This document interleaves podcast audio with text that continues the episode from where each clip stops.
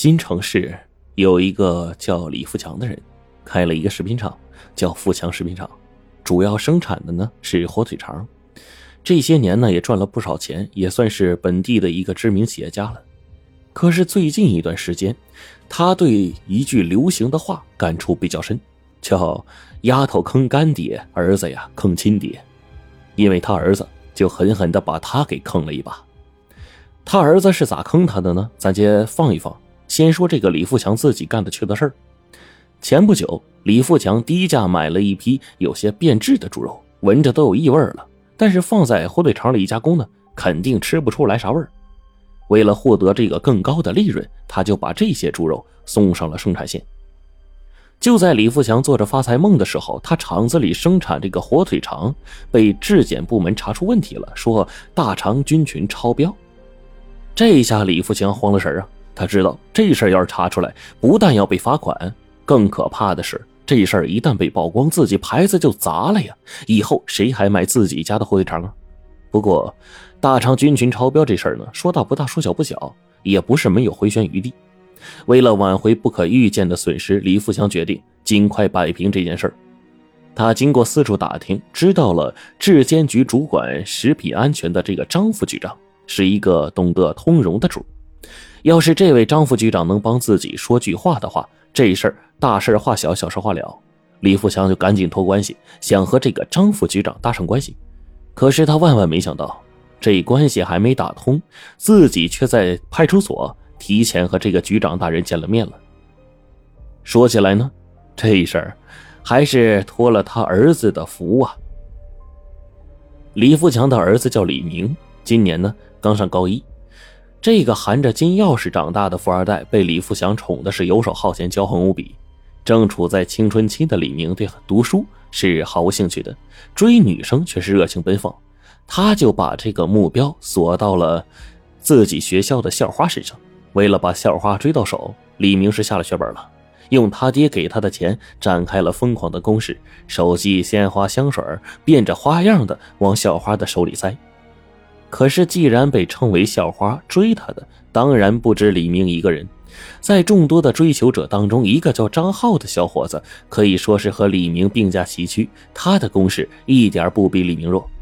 为此啊，李明和张浩两个人从同学就变成了生死仇人，开始了明争暗斗。到了最后，竞争居然演变成了拳脚相向。这天中午放学。李明和张浩各自带了一伙人，在校外的一条巷子里上演了激烈的武斗。武斗的结果是，李明这一方大获全胜。人高马大、强壮结实的李明打起架来，那更是生龙活虎。他不但是打破了张浩的头，还把张浩的一个手下的腿给打断了。就在李明得意的时候，附近有人打电话报了警。还没等双方人员撤退呢，派出所的警车呀就来了。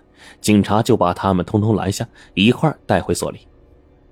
未成年人打架斗殴，该负责的是作为监护人的家长。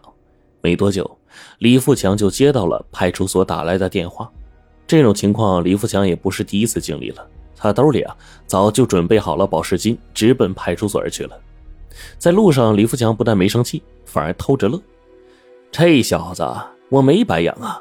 平时教他在外面千万不要吃亏，别人打他一拳就得还对方两拳，外带一脚。出了事呢，有自己这个当爹的去摆平。哎，果然这回打赢了，给老子长脸。谁知道啊，到了派出所一打听，李富强的肠子都悔青了。这次可不是他想花几个臭钱就能摆平的了。原来被他儿子打的这位张浩小爷是一个官二代。更让李富强惊得目瞪口呆的是，这个张浩的老爸。竟然就是李富强这几天苦苦想要巴结的那位质监局的张副局长。李富强心里哀叹：完了，自己这几天求爷爷告奶奶的力气啊，全都打水漂了。果然，在派出所里，无论是李富强是要赔钱还是要赔笑脸，道歉的话说了一箩筐了，就差跪下了。而这位张副局长呢，就是不给他面子，最后冷冷的哼了一声，拉着一张臭脸拂袖而去了。这下李富强是真害怕了，自己还有死穴握在张副局长手里呢，对方要收拾他，那还不是易如反掌啊？闹不好整个厂子都得关了。不过李富强这些年也不是白混的，人脉关系还是积攒了不少。最后，他终于通过硬关系和张副局长搭上了话。这个人还帮他把张副局长给约了出来，答应啊跟他一起吃个饭。这个机会，李富强自然不能错过。他赶紧在最豪华的酒店订了一个最豪华的套间，摆满了山珍海味，在大桌的边上，只坐了李富强、张副局长和那个关系人。上完菜之后，李富强站了起来，倒了三杯酒，对张副局长说：“啊，张局，啊，我替我那个混蛋儿子啊，向您呃，还有您家公子赔礼道歉啊！这个为表诚意，我先自罚三杯。”说完，李富强端起三杯酒，一饮而尽。李富强喝完之后啊，关系人也是帮腔说：“老程啊，你看，李总是真心实意跟你道歉。”再说了，小孩子之间打打架常有的事情啊，不要因为这个伤了大人的和气嘛。哎哎，就就是就是啊！李富强急忙接茬：“我我已经教训我那个混蛋儿子了，我保证以后他不敢再冒犯令公子了。”张副局长冷哼了一声说：“哼，算了，看在老马的面子上，这事就接过去吧。”李富强急忙来到张副局长的座前，给他倒了杯酒，自己又满上一杯。两人碰杯之后，李富强说：“哎，谢谢局长大人不计小人过呀！哎呀，酒这东西啊，还真是很神奇，能轻易拉近人和人之间的距离。刚才还冷着脸的张副局长，半瓶酒下肚之后，竟然拍着李富强的肩膀称兄道弟呢。酒足饭饱之后。”李富强一直把张副局长送到了住处。这个时候，他从车里啊拿过了一个装着十万元现金的包，递给了张副局长。经验丰富的张副局长自然明白这里面装的是什么，他赶紧还给了李富强，然后说：“李老弟，你这是干什么呀？你这不是让我犯错误吗？”李富强陪着笑脸说：“哎这就严重了，我儿子呀把您儿子打伤了，这给点营养费是应该的呀。”这这怎么能跟犯扯犯错误扯到一起呢？是不是？两个人又互相推让了几次，张副局长才终于收下了李富强的营养费。李富强的心呢，也终于落了下来。果然，在张副局长的帮助下，火腿肠这个事儿呢，被暂时给压下去了。一场风波总算是过去了，李富强心情大好啊。这一天，他哼着小曲来到公司，正要往办公室走，被一个中年妇女拦住了路。李富祥上下打量一下这个妇女，只见她一身旧衣服，一双粗糙的大手，一看就是底层干体力活的。这种档次的人竟然怒气冲冲地盯着自己，这让李富强感到特别的别扭。于是他赶紧凶巴巴地说：“你想干什么呀？”